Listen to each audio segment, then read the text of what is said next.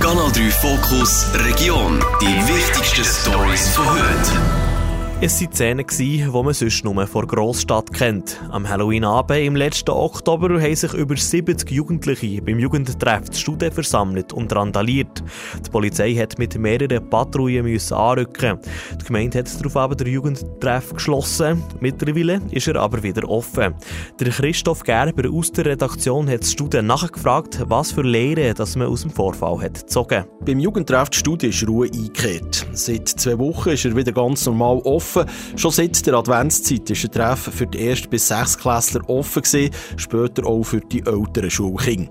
Die zeitweise Schliessung und ein paar weitere Massnahmen haben aber schon geholfen, erklärte Peter Müller, Gemeinderat mit dem Ressort Jugend zu Studien. Man hatte dort einen Windschutz wo man gesehen hat, wo verspreit war, hat man nachher demontieren und man hat dort die Bänke entfernt, man hat die WLAN ausgeschaltet am Abend, dass es rund ums Gebäude auch kein WLAN mehr hat, das für die Jugendlichen frei zugänglich war. Und all diese Massnahmen in Kombination haben ergeben, dass es doch eine massive Besserung gegeben in dieser Zeit. Der Jugendtreffstudie betreibt Kinder- und Jugendarbeit Brück und Umgebung, wo mehrere Gemeinden dahinter stehen.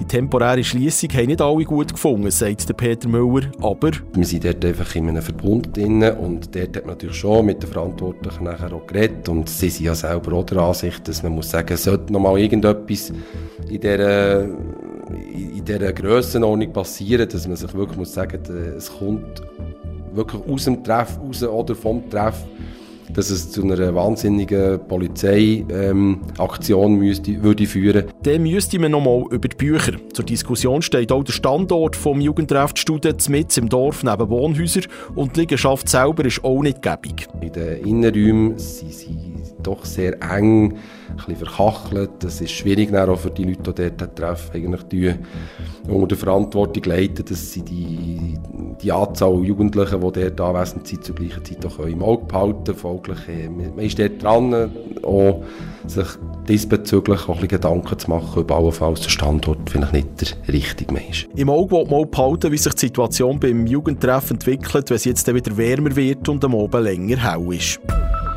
Man tut sie nur an Vollmond herstellen. Sie hat einen silbrigen Rahmen und einen goldenen Sekundenzeiger. Die neue Moonswatch.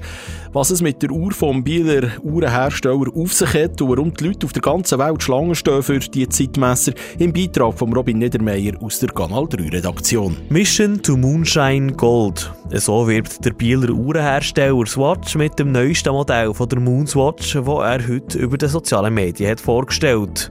Der Thierry Moser von Agentur Artworth, der unter anderem auch Omega als Kunde hat, weiss, warum die Moonswatch-Uhren so beliebt sind weil das Konzept von einer sehr wertvollen und auch ikonischen Uhr ähm, aufgreifen und dann einfach vom Preis her natürlich einer größeren ähm, Zielgruppe, sage ich mal, zugänglich macht. Social Media hat auch für eine jüngere Klientel eigentlich äh, so ein den Wunsch nach Luxusgütern generell, aber auch Uhren im Spezifischen ähm, zugenommen, oder? dass sie sich gerne etwas würden können kaufen Und so kann man in die Welt von diesen Uhren eintauchen, ohne gerade Tausende von Franken zu liegen, so der Thierry Moser weiter. Begeistert von dieser Omega Speedmaster und Swatch-Uhr-Mischung ist auch der Dominik Megli, Inhaber von der Bijouterie Megli in Solothurn. Er kann die Moonswatch bei sich in seinem eigenen Laden nicht verkaufen, wie er sagt. Das ist, wo wir das dort mal realisiert haben, natürlich im ersten Moment äh, furchtbar ärgerlich gewesen, weil mir hat die persönlich eben riesig gut gefallen. So bin ich dann auch des Öfters in der letzten wieder mal in einem Swatch Store gewesen. Für uns als Omega-Händler schaue ich es aber durchaus ebenfalls positiv an, weil es macht die Moonwatch zum Thema. Es sensibilisiert für die fantastische Geschichte von dieser Uhr. Und so macht es die Leute auch generell lustig auf solche Uhren und darum sind es gut für das Geschäft.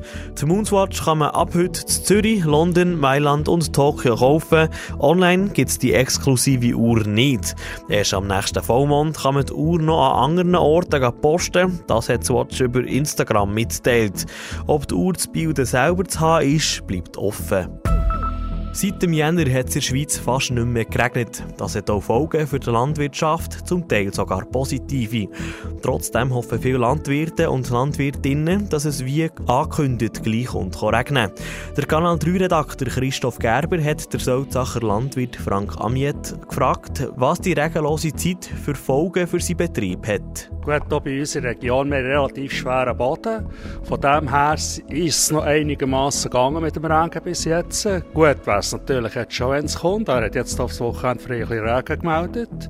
Das ist natürlich super. Was natürlich jetzt ein riesen Vorteil ist, war mit der Frühlingssaat, also Frühlingsgetreide und so, hat man optimal können säen. Die Flockung ist jetzt relativ gross gesehen für zum Zuckerreben säen. Uns hat man jetzt hier in der Region noch nichts gesagt. Aber die Verlockung wäre gross gesehen, weil die Böden so schön abgetrocknet sind und ja. Aber hat es auch negative Auswirkungen oder äh, andere Sachen, wo man bemerkt hat, dass es jetzt halt einfach nicht viel ist korrekt in der ja, auf jeden Fall. Das Getreide, da merkt man es schon ein bisschen an, dass, vor allem das kleine Getreide merkt man es an, dass er noch nicht so grosse Wurzeln kann natürlich das Wasser noch nicht so holen. Und dort hat man es jetzt schon angemerkt, dass es trocken kann. Und vor allem einfach der Dünger, den man gegeben hat im Raps und so, der hat natürlich noch quasi nichts gewirkt, weil Dünger braucht immer ein bisschen Regen, dass es wirkt. Und das ist jetzt ein bisschen schade gewesen. Von dem her nimmt man jetzt gerne die paar Gütschregen, die voraussichtlich kommen in den nächsten Tagen. Ja, auf jeden Fall. Das ist Gold wert für uns und wir hoffen echt, dass es dann nicht wieder in den nächsten drei Wochen regnet. Sonst hätten wir wieder ein Problem mit den anderen Saaten die im Frühling, die man noch machen die ein bisschen später sind und das wäre eben schon nicht gerade gut. Aber wenn es so die nächsten zehn Tage regnet, dann ist das sicher noch nicht so schlimm. Kanal 3 Fokus Region. Nachher auf Spotify und Apple Podcasts. Jederzeit kompakt informiert.